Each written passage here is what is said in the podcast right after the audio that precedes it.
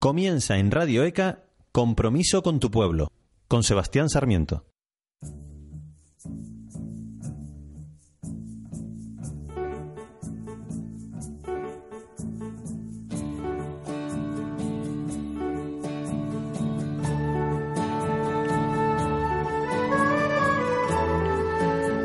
Señoras y señores, muy buenas tardes a todos. Dentro de las actividades incluidas dentro de este curso 2017-2018 de la Escuela de Formación Sociopolítica y Fe Cristiana, se incluyó una ponencia hace unos días en torno a la familia en la sociedad actual, valores estructurales y retos, impartida y desarrollada por los actuales responsables de la pastoral familiar de nuestra diócesis, Pedro Bolaños y María Luz Suárez. Fue una charla sencilla y abierta a todos los que quisieron asistir deteniéndose fundamentalmente en la realidad de la familia a la luz de la doctrina social de la Iglesia, en especial del Papa Francisco, a través de documentos tan interesantes y actuales como la Evangelii Gaudium, Amoris Leticia y Laudato Si. Desde luego fue una reflexión sincera y actual de lo que sucede en nuestra sociedad con la familia, pero quizás se quedó en una visión cercana a los ámbitos de la Iglesia muy positivista, hablándose menos de los problemas de esta institución en la sociedad actual, que presenta diferentes tipos de familia, tanto creyentes como en personas agnósticas. El propio Papa Francisco, en su exhortación apostólica Evangelii Gaudium, en el número 66, reconoce que la familia atraviesa una crisis cultural profunda, como todas las comunidades y vínculos sociales. En el caso de la familia, añade Francisco, la fragilidad de los vínculos se vuelve especialmente grave porque se trata de la célula básica de la sociedad, el lugar donde se aprende a convivir en la diferencia y a pertenecer a otros y donde los padres transmiten la fe a sus hijos.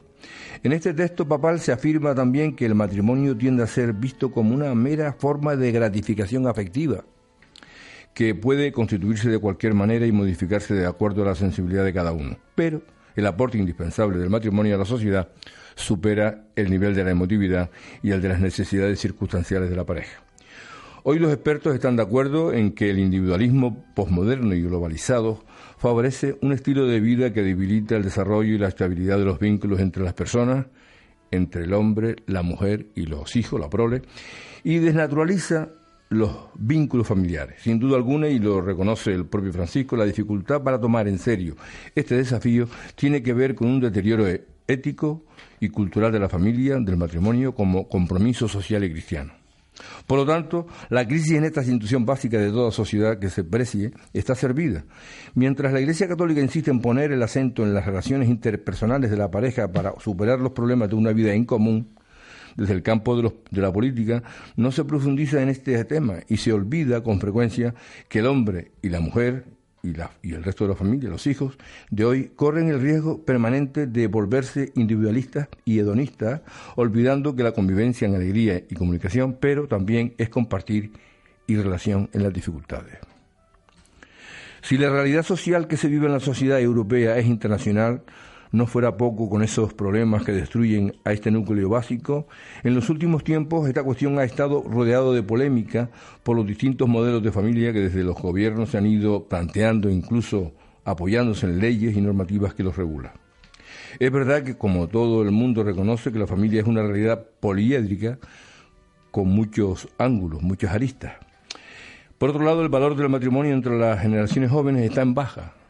Son muchos los que prefieren vivir en pareja pero sin casarse y los matrimonios que se constituyen se resquebrajan poco tiempo después, pocos años después de celebrarse. Una familia, las constituidas, con pocos hijos y con escasa generosidad para aceptar al otro como es. Francisco ya señala en su viaje a Cuba que la familia es un auténtico patrimonio de la humanidad y como bien, como tal bien, hay que preservarlo de los peligros y las amenazas que la acechan. Estamos ante una cuestión que hay que defender no solo como cristianos, como creyentes, sino como miembros de una sociedad, de un planeta cuya filosofía de vida no favorece a la familia. El sistema no liberal tampoco ayuda a que a enfrentarse a la exigencia de una familia es complicarse la vida.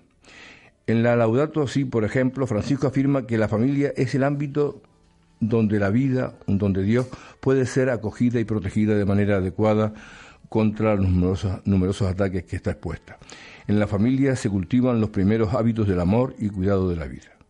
De todas formas, como se ha señalado tras el sínodo de los obispos convocado por el Papa para este asunto, a pesar de las numerosas señales de crisis del matrimonio, el deseo de familia permanece vivo, especialmente entre un sector de los jóvenes, y esto se añade motivo a la Iglesia. Con estas ideas como introducción a un intento de debate abierto desde hace años en la sociedad, no solo en la Iglesia, y como es la solvencia de la familia, iniciamos hoy Compromiso con tu Pueblo, el programa de la Escuela de Formación Sociopolítica y Fe Cristiana, centro dependiente del ISTIC. Para reflexionar sobre este tema, contamos con la presencia de varias personas inquietas por los problemas que rodean a la familia. Fermín Romero, fundador y director del Centro de Orientación Familiar de Canarias, es también doctor en Sociología y profesor emérito de la Universidad de Las Palmas de Gran Canaria. Isabel Pérez, profesora jubilada de secundaria y miembro de la coordinadora de la Escuela de Formación Sociopolítica.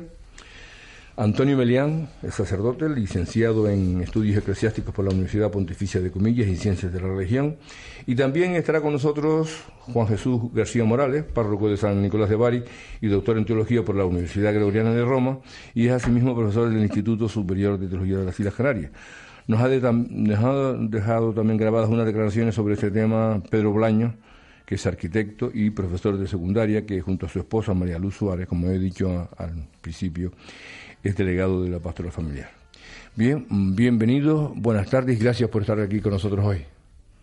Buenas tardes, Chano. Me encanta, uno, el título del programa, Compromiso con tu pueblo, y segundo, la introducción ha sido maravillosa, genial.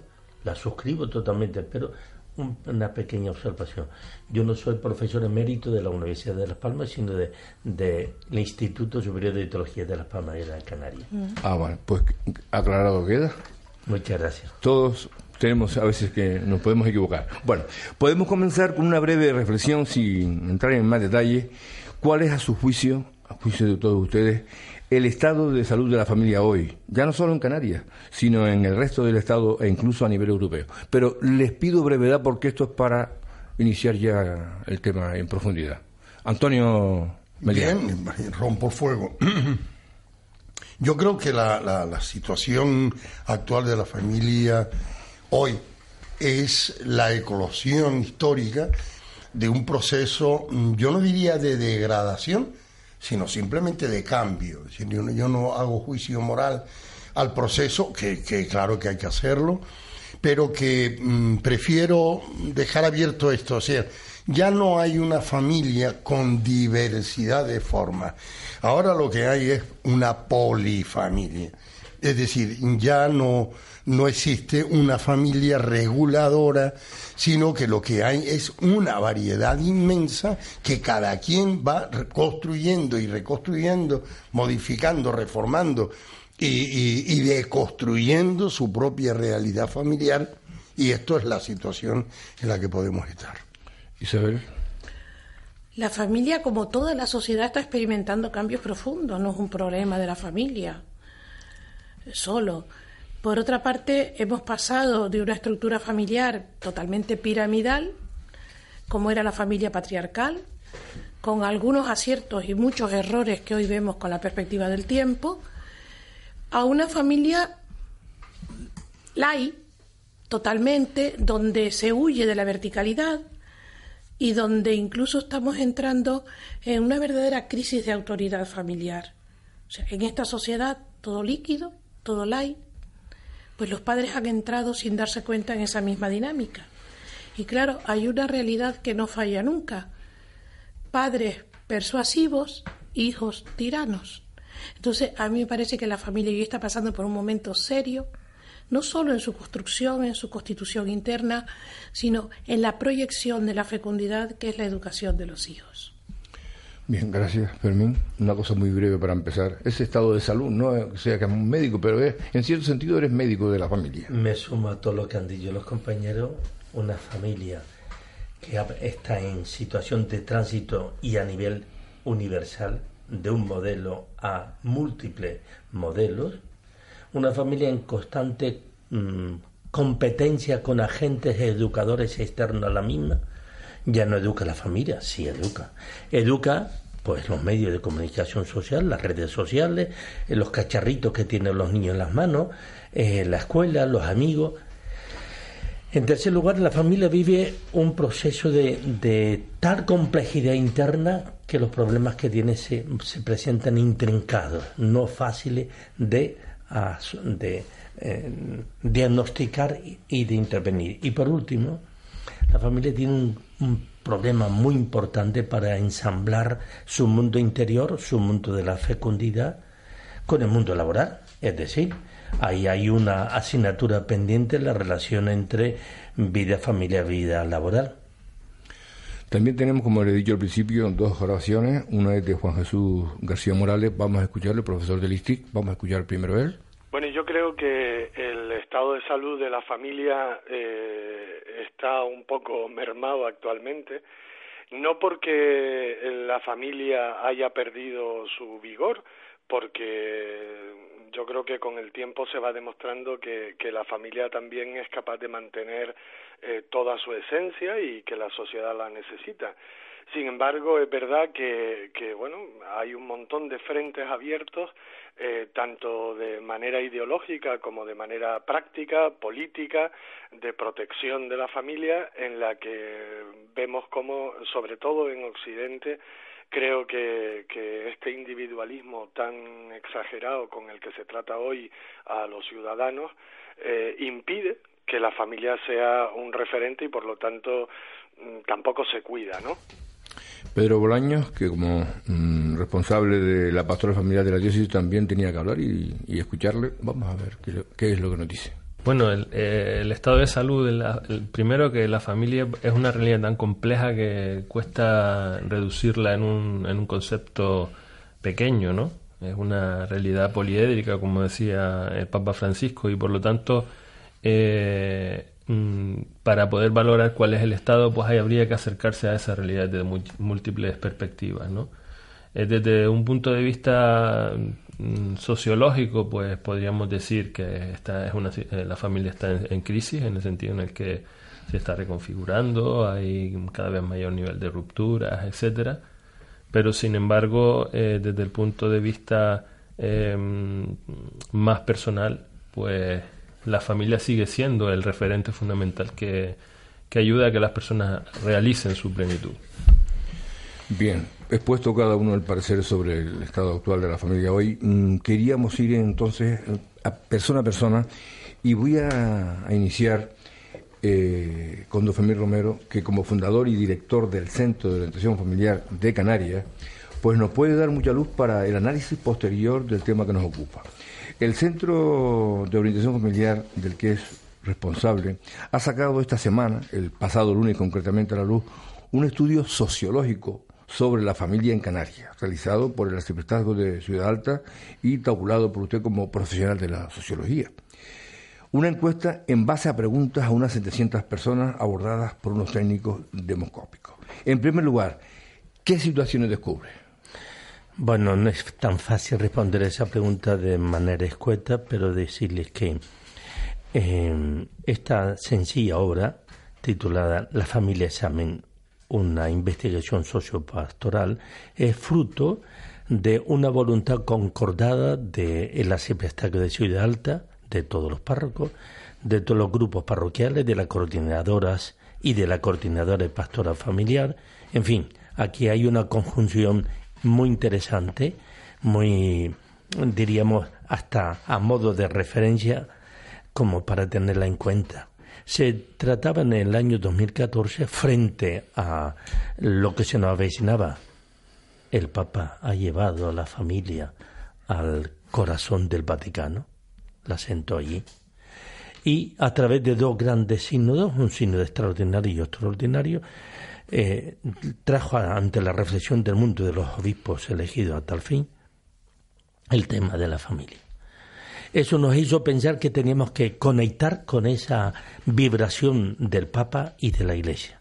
Y eso nos llevó a mm, esto eh, plantear y diseñar una, en, una investigación sociológica en orden a conocer qué tipo de familia es la que aparece en o a través de los contactos pastorales. Es decir, mirando a Ciudad Alta, mirando a todos los los ciudadanos de Ciudad Alta que tienen una mayor o menor relación con las parroquias, ¿Qué tipo de familias son las que nos llegan? ¿Cuál es su problemática? Y se está produciendo entre ellos y la parroquia y la vivencia religiosa un proceso de abandono. Estas son las tres, cuatro grandes cuestiones, que eso luego se vertebraba a través de lo que se llama técnicamente las variables y los indicadores a tener en cuenta. Se hizo una encuesta con un 3,5% de error, lo cual está muy bien, y mm, terminamos con 750 entrevistas eh, válidas. Yo me hice cargo, lógicamente, de todo este proceso y de el análisis de los resultados análisis que está que el lunes pasado el lunes pasado pues tuvimos la ocasión de presentarlo en, el, en los salones parroquiales de Santa Isabel de Hungría. Pudiera decirse que este estudio que se ha hecho en Ciudad Alta, en Las Palmas de Gran Canaria, podría aplicarse a toda Canaria. Es decir, que lo que se ha sacado allí, luego te preguntaré, puede decirse de cualquier ciudad nuestra. A grandes rasgos sí.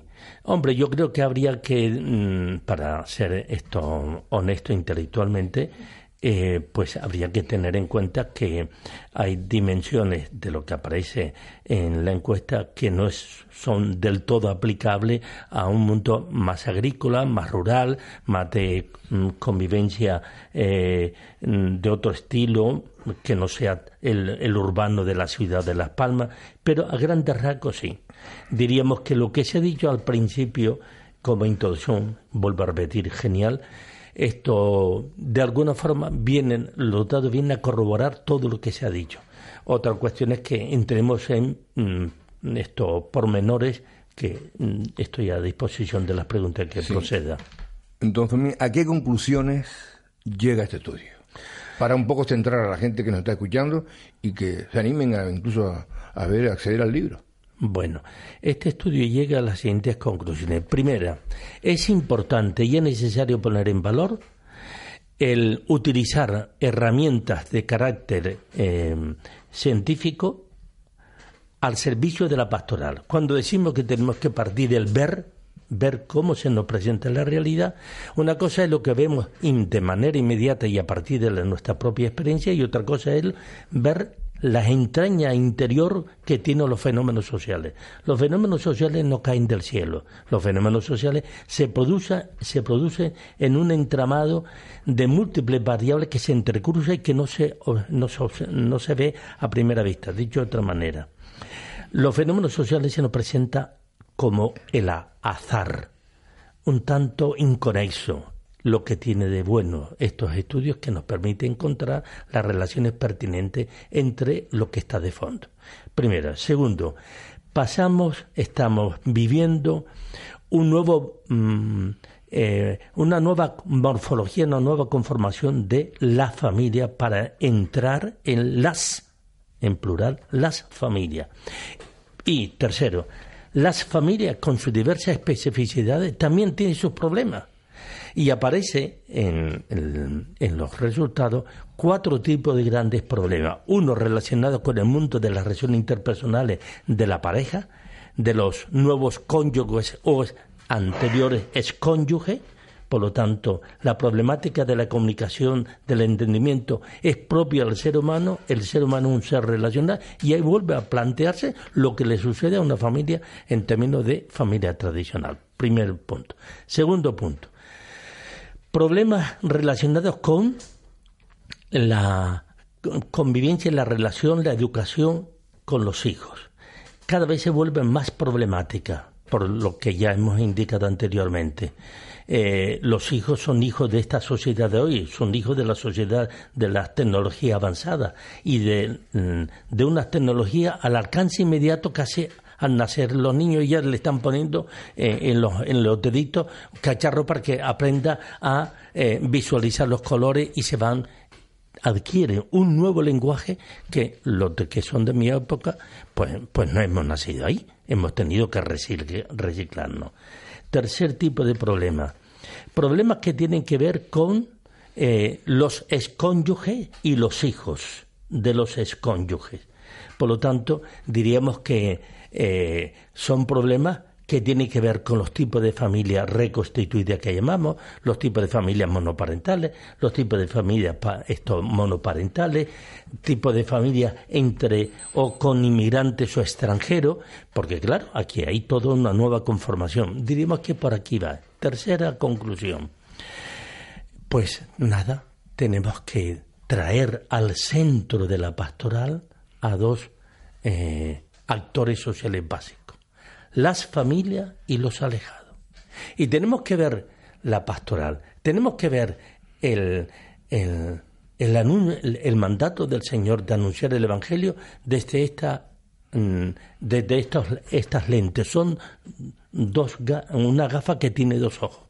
Y yo creo que hay que traerla al centro de nuestra pastoral ordinaria y desde también en la pastoral específica de la familia. La pastoral específica de la familia tiene que, entre comillas, salvar o hacer posible el anuncio del Evangelio, el Evangelio de la familia, el Evangelio de la alegría, puesto que en una sociedad donde eh, se va haciendo normalizado lo que se llama sociológicamente la monogamia sucesiva, puesto pone en entredicho el ideal del matrimonio cristiano, el sentido de la permanencia, el sentido de la de el amor para siempre porque estos son categorías que si no se explican bien, si no se transmiten bien, se genera de entrada un rechazo enorme. Y resulta que lo más elemental, desde el punto de vista, digamos, antropológico, lo más elemental es que yo quiera querer a mi hijo, yo no tengo hijos, querer a mi hijo, pues para siempre. Yo quiero tener un amigo que no me falle. El amor, por su naturaleza, tiende a la permanencia. Otra cosa es qué es lo que hace difícil esa permanencia o qué es lo que qué equivocaciones hubo para no crear un proyecto común. Pero digo que aquí hay muchas cuestiones que plantear. Por supuesto, es muy, muy profundo y muy, muy diverso. Pero atendiendo a esta segunda respuesta que usted nos ha dado, eh, ¿qué retos, qué retos plantea esta situación abordada en, el estudio, que yo creo que es interesante y que habrá que ir analizando poco a poco. Hombre, yo creo que el reto le, pertenece, al pueblo de Dios. Hay que traer al pueblo de Dios a, sentarse con los pastores, sentarse los agentes de pastoral, sentarse con el pueblo de Dios. Porque es el pueblo de Dios quien tiene la voz de Dios. Y quien tiene la voz o la recepción de la voz de la Iglesia a través de el Papa y los obispos, los garantes de la fe. Pero hay que sentar al pueblo de Dios. Y eso fue, ya no, el gran acierto, la gran nota extraordinaria que tuvo Juan XXIII, llamar al pueblo de Dios. Y una de las grandes constituciones del Vaticano II es entender con la, la Gaudium et Spes o la primera, esto no recuerdo ahora el nombre que me viene porque se me están tropezando las ideas, pero bueno, la primera constitución, considerar a la Iglesia como pueblo de Dios. Todos somos bautizados. Lumen Gentium. La, muchas gracias. La Lumen Gentium. Todos somos. Y entonces yo creo que aquí, y los curas de mi época, eh, los formadores, tenemos esta, esta teología de atrás. Esto hay que revitalizarlo, volverlo a poner en el centro de nuestra reflexión, porque si no, vamos a, poner parches. Te agradecemos, Fermín Romero. ha sido un estudio muy comprimido por el tiempo también que tenemos en la radio, pero nos gustaría ver ahora otros ojos. Que tanto Antonio como a Isabel nos vean, vamos, en pocos segundos, ¿qué les parece este estudio? Una tú me dejas felicitarles a ellos y además a través de ellos a la Escuela de Política, de Estudio y Política Social porque me parece que fue una idea genial el poder llevar eso al Centro de Estudios Teológicos y darle un espacio académico. Genial. sí, y lo tenemos que agradecer puesto que se está cumpliendo en estos, en estos, en estos meses el 25 aniversario del Sínodo, que allí fue donde surgió con aquella escuela social en general, pero que luego se concretó con don Ramón Echarren y demás colaboradores, como luego se con concretó. Una buena intuición. Una buena intuición, sí señor. Bueno, ¿Qué les parece, muy brevemente también, porque ustedes también tendrán otras preguntas más adelante, este, el contenido de este estudio sociológico sobre la familia en este punto concreto de la Palma de Gran Canaria en la ciudad alta? A mí me parece excelente. Y estaba, mientras hablaba Fermín, estaba recordando ese paso que dio el actual Papa Francisco cuando antes de poner en marcha el sínodo dijo, oye, que hable el pueblo, que hable la gente, que diga cómo ven la familia en los cinco continentes, en todos los lugares de la tierra. Esa posibilidad, ese, ese cuestionario que llegó a todo el que pudo, a todo el que quiso acceder a él, y se pudo contestar libremente, fue de una tal riqueza que yo creo que ayudó a poner los pies en el suelo a una iglesia que siempre hablaba de la familia como algo idealizado. Hay que defender la familia, hay que no sé qué la familia. Y uno escuchaba y decía, pero ¿de qué familia me hablan? ¿Eh? Esa plural, ese plural de familias que Fermín ha planteado. Entonces, a mí me parece que el, el trabajo, o sea, el que ustedes han hecho, de alguna manera es en el ámbito local, pues una cosa parecida a lo que se hizo en el sínodo, recoger la voz de la realidad y dejar de soñar y dejar de imaginar y dejar de añorar una familia de valores que no sé qué que fue y decir, bueno, esta es la familia con la que hay que trabajar, pero esta, esta, no la que yo sueño, esta. La que tenemos en la sociedad. La que tenemos en la sociedad, que seguro que tiene 20.000 valores, que seguro que tiene una riqueza, pero que añorando lo que no hay, nos olvidamos de mirarla con ojos, eh, de descubrir, con ojos que intentan descubrir. ¿Me permites? Em, el Papa Francisco dice, hay que introducir la clave básica del Evangelio, que es la misericordia. No de compasión, sino de estar cerca de. Antonio Melián, ¿qué te parece el estudio? Misericordar, es decir, darle el corazón al necesitado, no miserable, al necesitado. Eso es misericordia. Bien, yo tengo que agradecerte, Fermín, estas dos. Todo está muy bien, todo, la verdad que, que me, me sumo. Ya sabes tú que, que compartimos un montón de cosas en la familia incorporar al pueblo. ¿Y qué respuesta dio el pueblo, Fermín, en brevísimo tiempo? Una respuesta muy generosa. Yo sé que tú cuando te dieron la, la, cantidad dijiste, esto es una muestra, yo voy a trabajar. Es decir, eh, realmente se elevó a categoría científica la información que la gente podía dar y se podía cuantificar y se podía cualificar y se podía de alguna manera estructurar lo que Fermín muy bien ha hecho en este momento. Y lo segundo es incorporar, lo has dicho así como muy, pero a mí se me quedó, incorporar la técnica científica a la pastoral. Vamos a dejarnos ya de invento. hay que analizar qué necesidades tiene la gente, respóndele no, no, no, es que tenemos unas categorías de, de siglos, de siglos, eh, enrocadas en la pastoral sacramental, y de ahí no salimos, no tenemos tiempo para salir. No tengo nada contra los sacramentos, porque me parece que aquí no me ganan a mí en la recepción de sacramentos, los tengo todos. Y a ustedes todos les falta uno. O sea que no tengo nada contra los sacramentos. Tú tienes la unción de los enfermos. También. También. Ah, también la tengo. Tengo todos los, sacramentos. Por tanto, mm, orgulloso. Pero se te felicito. Pero, estamos hablando juntos ahora. Exacto. Pero esto, ¿cómo se llama? Mm, esta, este salir fuera. Pero no salir mm, como locos, ¿no? Oye, tú ves. No, no. Salir y salir con una fuerza científica, técnica, analítica, ver, pero ver con los ojos eh, serios, objetivos de la realidad, lo que decía Isabel, la familia de hoy, con sus características, con sus cosas malas, con sus cosas buenas. Y tú insistías más en las buenas, y estoy más de acuerdo contigo por ser así también, positivo, ¿no? Porque hay mucho que arrancar.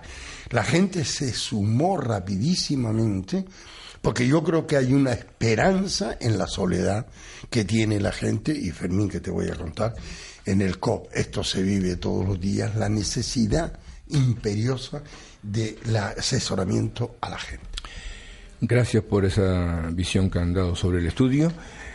Otra cuestión, mm, estamos partiendo de, de, la realidad, de lo que nos han hecho una serie de personas en, ese, en esa ciudad alta. Tenemos el estudio que se ha interpretado de eso que ha dicho la gente. Y ahora vamos a ver un momentito, vamos a escuchar a ver qué es lo que está haciendo la pastoral familiar para ver si nosotros tenemos que confrontar o decir alguna cosa. Vamos a escucharlo de la voz precisamente de Pedro Blaño, el responsable de la pastoral familiar aquí en la. Bueno, fundamentalmente lo que nosotros estamos buscando es eh, ofrecer a las familias eh, instrumentos que les ayuden a, tomar conciencia de su, de su papel importante en la sociedad y en la iglesia y que a partir de esa toma de conciencia pues puedan ir creciendo ellas mismas como entidades familiares pero al mismo tiempo también eh, en ayudando a otras, a otras familias que, que también necesitan ese apoyo. Es decir, que nos parece que construir y tejer redes de apoyo entre las distintas familias es una clave fundamental que en la que estamos empeñados. Bien, hasta aquí es lo que se está haciendo hoy.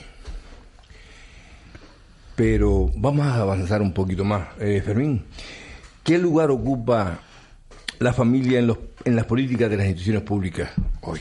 En el desarrollo económico, es el, en el sistema educativo, en el sistema de salud. Yo creo que arrastramos un gran déficit a partir de la entrada en la democracia en España. La familia sonaba algo conservador, eh, algo tradicional, algo eh, tintado por el modelo político del régimen franquista. Y eso hizo un flaco favor al desarrollo de eh, la atención a la familia. Tanto es así que mm, hay estudios hechos en sociología de mm, la ausencia de obras y de expertos dedicados a la familia, salvo unos cuantos, yo hablo en el ámbito de la sociología, ¿verdad? Por lo tanto, diríamos que arrastramos un déficit de atención. Segundo, eh, ciertamente que ha habido un despliegue enorme de múltiples formas de abordar el tema de la familia. Y el tema de la familia desde la especificidad de necesidades. Necesidad del niño, necesidad de la mujer, necesidad de la tercera edad, necesidades múltiples. Pero yo creo que ha habido, eh, fruto de lo primero que acabo de indicar, un olvido de la entidad de la familia como colectividad. Y eso pues también tiene sus su, consecuencias, ¿verdad?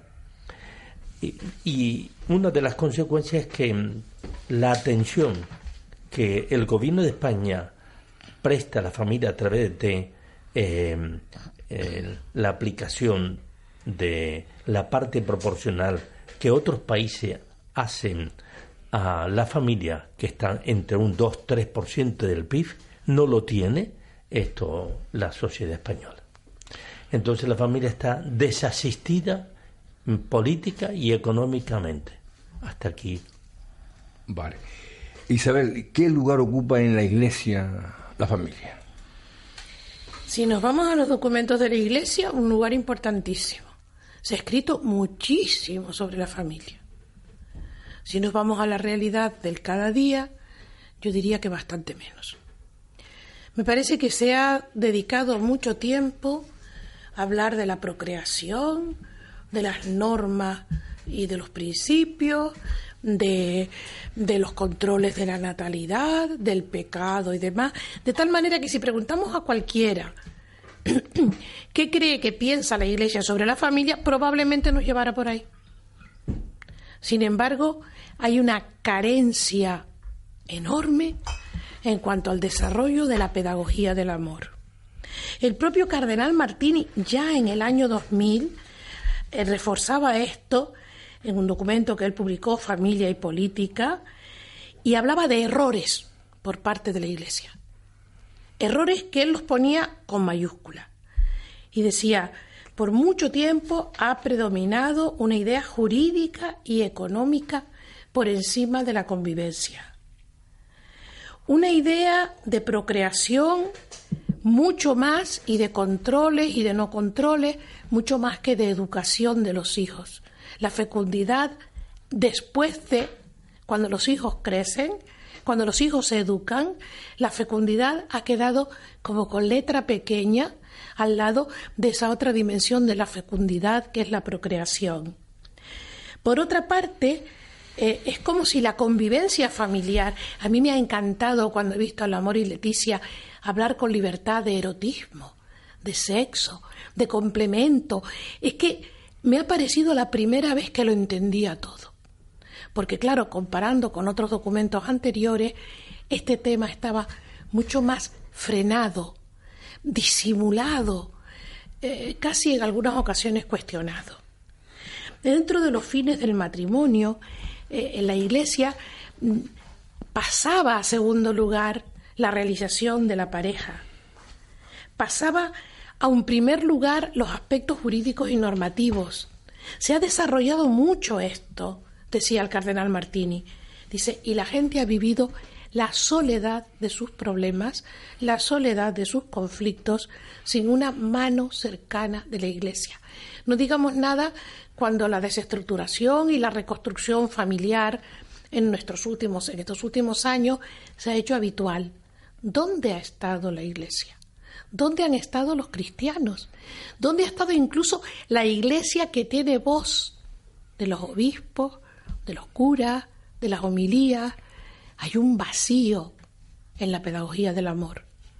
O sea, no me prohíba, enséñeme a amar. Ayúdeme a amar. Ayúdeme a compartir. Y cuando se imponga el silencio y la confrontación, ayúdeme a dialogar. En ese sentido, yo felicito al COF. De verdad, ayúdeme a dialogar. Pero es que cada parroquia, cada colectividad, cada grupo cristiano tendría que ser fermento de esto. Ayuda a creyentes y a no creyentes. La familia es un bien universal, transversal, que hay que apoyar siempre, siempre, siempre.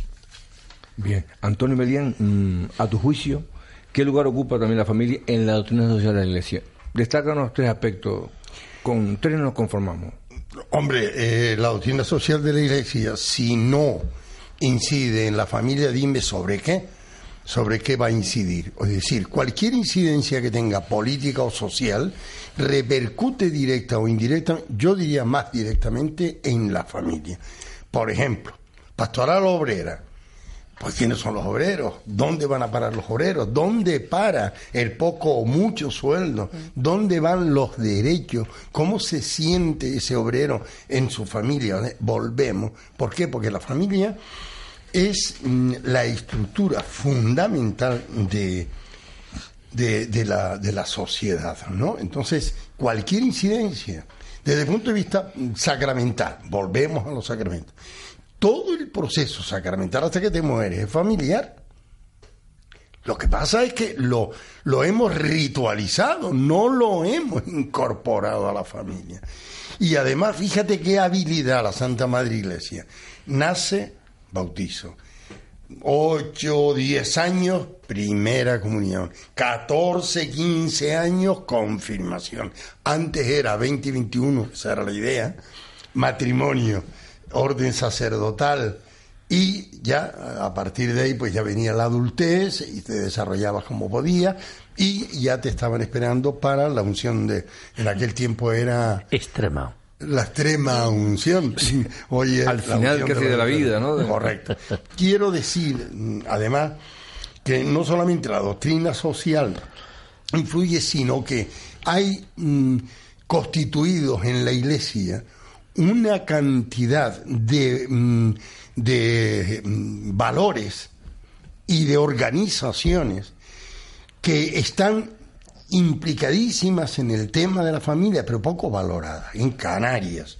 Fermín, mm, tú sabes lo que yo pienso del COF. Yo le pegaba fuego mañana. No, no es así. No es eso. Qué revolucionario. No. Yo, el COF, sabes tú que, que, que es una Casualmente, 40 años después de una gran preocupación de los curas de Ciudad Alta, concretamente chamán, crean ustedes una obra pía que se va a dedicar a la atención de la familia. 40 años. Eh, se ha trabajado como enano. La cantidad de miles de... Hoy, hoy casi un millón de personas que han podido pasar los 40 años por ese centro. Un ostracismo total y aparece, emerge, se viste de largo 40 años después con esta encuesta. Ojalá, ojalá siga en el candelero el, el COF y siga siendo el faro que oriente la pastoral Le voy a rogar, eh, no, perdón, porque nos faltan 10 minutos y se nos va el tiempo volando.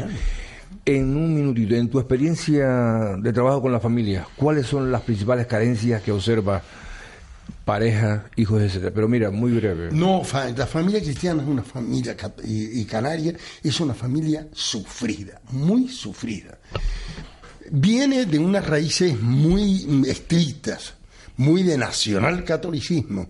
Y entonces cuando le empieza a caer encima de sus hijos los zarpazos de los cambios sociales, la angustia que se produce, sobre todo en las madres, esta es la experiencia que yo tengo, el núcleo central, el núcleo sufridor de la familia son básicamente las madres. No entienden el cambio y tienen que tolerar el cambio.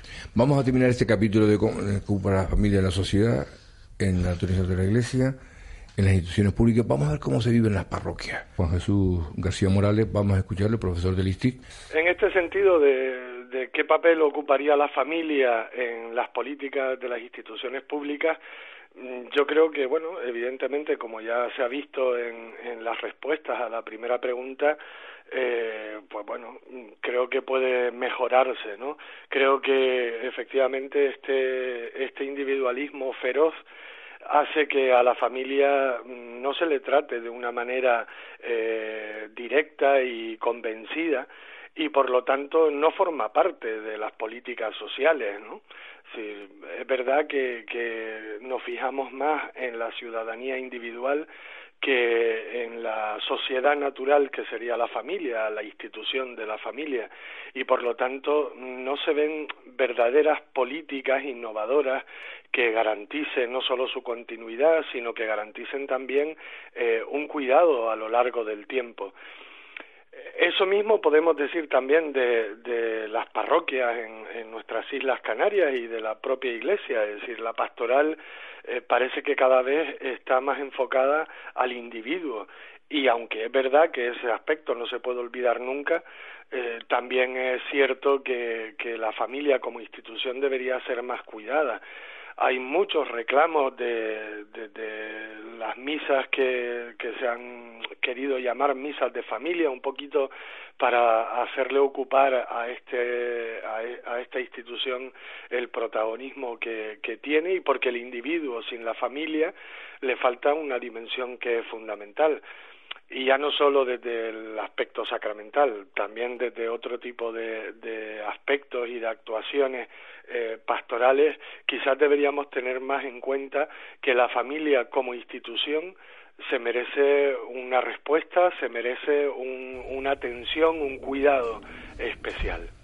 Bueno, nuestro amigo Fermín Romero nos decía que tenía prisa, otros compromisos. Vamos a ir terminando con él. Sé que querías contestar antes a Antonio, Mora, Antonio Melián sobre el tema del COP, pero eh, yo, a Amor le puedes contestar en la pregunta que te voy a hacer. ¿Qué puede aportar el Centro de Orientación Familiar? Vamos a decirlo con esas letras para que la gente lo entienda, porque decimos COP y tal, la, gente no se entera. Centro de Orientación Familiar de Canarias. De Canarias. COF. Sí. ¿Qué puede aportar este centro a las familias canarias? Díganos unas una experiencias, pero breves. Esto, Isabel, mil gracias por tu felicitación, lo mismo Antonio, tu voz encantadora. Y he aprendido la, una manera de decir algo muy importante, enséñanos a amar, enséñanos a escuchar. Yo creo que el centro de orientación familiar lo que puede es ap aportar, está en esa línea, ayudar a las parejas en conflicto, a los padres en conflicto a saber escucharse, dialogar y a saber buscar salida a los problemas y a los conflictos. Estamos en una sociedad, el ser humano es un ser conflictivo. El conflicto atraviesa toda nuestra historia, nuestras relaciones. Algo que los estudios de los últimos 40, 50 años, años ha podido aportar es eh, el mundo de la conflictividad y cómo manejarla. Por aquí va la respuesta del COF. Ayudar en esta línea. Ayudar, por lo tanto, a ofrecer recursos y medios para que los diversos modelos de familia puedan en ello eh, mm, tener éxito lo más importante, el amor, las relaciones interpersonales, y que esos niños tengan un, un padre y una madre que le puede, de quien puede recibir una mirada serena, tranquila, cargada de amor, de afecto, de dedicación, una madre y un padre en las condiciones que sean capaces de mirarse a los ojos y encontrar esperanza a la vida. Ya antes Isabel hacía relación a la carta de Asociación Apostólica La Alegría del Amor. A tu juicio, ¿qué es, aporta la misma a una alternativa de familia hoy? La, mm, la, la, exhortación apostólica y Leticia tiene dos capítulos fundamentales para todo lo que estamos hablando, el capítulo 6 y el capítulo 8. El capítulo 6 y el capítulo 8, eh, yo, si fuera obispo, le pediría un examen a todos los curas, perdón, incluyéndome a mí mismo. Sería dos capítulos para que eh, la pastoral familiar de las parroquias, los arciprestacos y la diocesana estudien esto a fondo, porque yo creo que el Papa ha sido tan esto observador de la realidad tan lanzado que ha dado en la Diana. Pues muchas gracias por habernos acompañado, por habernos ilustrado con los resultados de ese estudio y que veamos nosotros toda esa nueva orientación de la familia y de las tantas familias como hay en, nuestra sociedad. Chano, tú eres un maestro llevando todo esto, te felicito. Más tú tienes montones de años en tu espalda de, de un gran profesional, te felicito, muchas gracias. Muchas gracias a ustedes porque son están ayudándonos bastante a que la escuela siga adelante y que y, y, vamos y, buenas perspectivas para el centro de orientación y ánimo a la escuela de, mm, de, formación. política social genial genial teníamos también muchas gracias unas palabritas en torno a esta encíclica a esta encíclica de Juan Jesús García sobre la alegría del amor. A ver qué nos dice un párroco como él. Sí, pues yo creo que, que la encíclica del Papa, el Amoris Leticia, como todo el sínodo en esas dos fases que, que le precedieron, eh, bueno, pues ha vuelto a poner a la familia en el centro de la reflexión cristiana, de la reflexión teológica, y también como oferta eh, en el centro de la reflexión de, la intelectualidad, es decir, de, de la filosofía y de, de los pensadores actuales. Creo que la originalidad de la exhortación eh, no es tanto doctrinalmente, porque el Papa en ocho capítulos se dedica a, a, hacer como una especie de síntesis de toda la doctrina de la Iglesia sobre la familia, pero sí eh, creo que es muy original en el tratamiento. Primero, en cuanto a la presentación de la familia de manera positiva, es decir, a presentar el amor en la familia como algo constructivo, algo contra lo que no es lógico estar en contra porque siempre construye. y después eh, me parece que una de las originalidades más grandes del Papa en esta exhortación ha sido precisamente el presentar a la familia como una institución que es un recurso de sostenibilidad para la sociedad si no lo pone como un lastre para la sociedad, sino como algo que es importante para construir nuestras sociedades de forma sostenible, de forma que los individuos puedan eh, tener un reconocimiento de sus identidades, puedan tener una forma de, de acercamiento a las propias terminaciones sociales desde una institución que le garantiza un cierto equilibrio, me parece que, que el Papa presenta a la familia de una manera muy positiva, no la está defendiendo simplemente, no está presentándola en contra de otras alternativas, sino que me parece que lo más original y lo más bonito, a mi juicio, de toda la exhortación es precisamente esa cara bonita, bella, positiva, necesaria también para esta sociedad. En cuanto a algunos aspectos destacados, bueno, pues este para mí sería el más destacado, sin duda, es decir, esta lectura global que hace de la familia.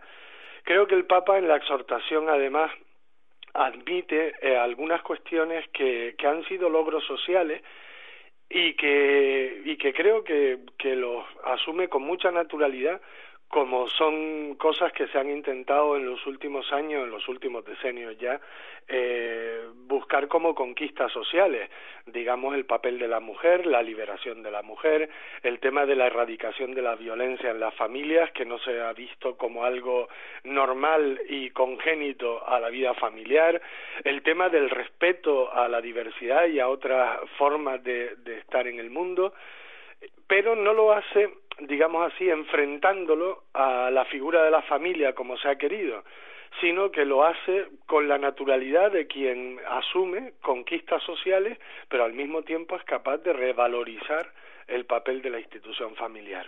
Pues bien, eh, Isabel Pérez. A mí me, gustaría decir, eh, Chano, antes de acabar hoy, que hay muchas amenazas frente a la familia. A eso íbamos, a eso íbamos. ¿Qué, amenazas sufre la familia en la sociedad neoliberal? Las culturales, las socioeconómicas, las políticas, la violencia de género. Claro, es que además no se puede trabajar la familia descontextualizándola. La familia está en una sociedad concreta. Yo voy casi a enumerar porque no tenemos mucho tiempo, ¿no? Pero pienso que dentro de esas amenazas es Primero señalar la fragilidad de un amor estable en una sociedad donde lo que prima es precisamente la inmediatez, la, rapidez. La... ¿Cómo le pido yo estabilidad a una organización social en una sociedad donde todo afirma eh, inestabilidad, provisionalidad, o sea, donde lo que vale un poco es lo joven y lo efímero. Por otra parte, la familia está amenazada por el consumismo, el dinero por encima de todo, por el individualismo. Está amenazada desde el punto de vista también de su crecimiento por la sobreprotección que muchos padres ejercen sobre sus hijos, eh, que no los educan en la autonomía ni los dejan crecer, por la permisividad, que decía antes. Y por otra parte, por otra serie de problemas sociales, como es la carencia de la vivienda, el dinero que no llega, el trabajo que no está bien pagado, la precariedad y la inestabilidad laboral que impide que se hagan proyectos de cara al futuro, la preocupación porque los hijos no se sabe dónde van a parar y permanecen en casa demasiados años porque no hay trabajo, por otra parte, la maternidad como obstáculo para un contrato de trabajo. La sociedad tendría que estar loca de contento en estas sociedades envejecidas cuando una mujer dice estoy embarazada. Sin embargo, es la primera pregunta que te hacen para contratarte. ¿Está usted embarazada o piensa estarlo en breve? Eso es dañino no solo para la mujer, es amenaza a la propia sociedad y al crecimiento humano. Por otra parte, la falta de conciliación familiar, y no digo con la mujer, digo con la familia. ¿eh? Hace falta ir buscando los medios en esta sociedad y esto es una llamada a las empresas y es una llamada a los gobiernos para que se concilie trabajo y familia, en el hombre o en la mujer, pero que alguien se ocupe de los hijos. Y por último, una amenaza que me parece terrible para la familia es la violencia intrafamiliar.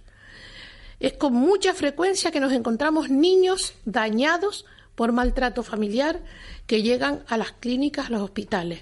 No digamos nada, el silencio de las mujeres agredidas psicológicamente o incluso físicamente. Esto es terrible, inhumano. Y esto sí que amenaza a la familia. Sí, ya este tema de la violencia ya lo hemos tratado aquí en este programa en otras ocasiones, por lo cual no vamos a más incidir. Pero Antonio Melián, ¿crees que las familias son hoy un instrumento de cambio de en la sociedad? ¿Esos cambios hacia dónde se encaminan? Bueno, eh, que, es, que es factor de cambio lo ha demostrado toda la vida que no hay sustitución eh, está evidente, o sea, no hay, eh, quieren cargarse a la familia, pero no hay alternativa, no hay.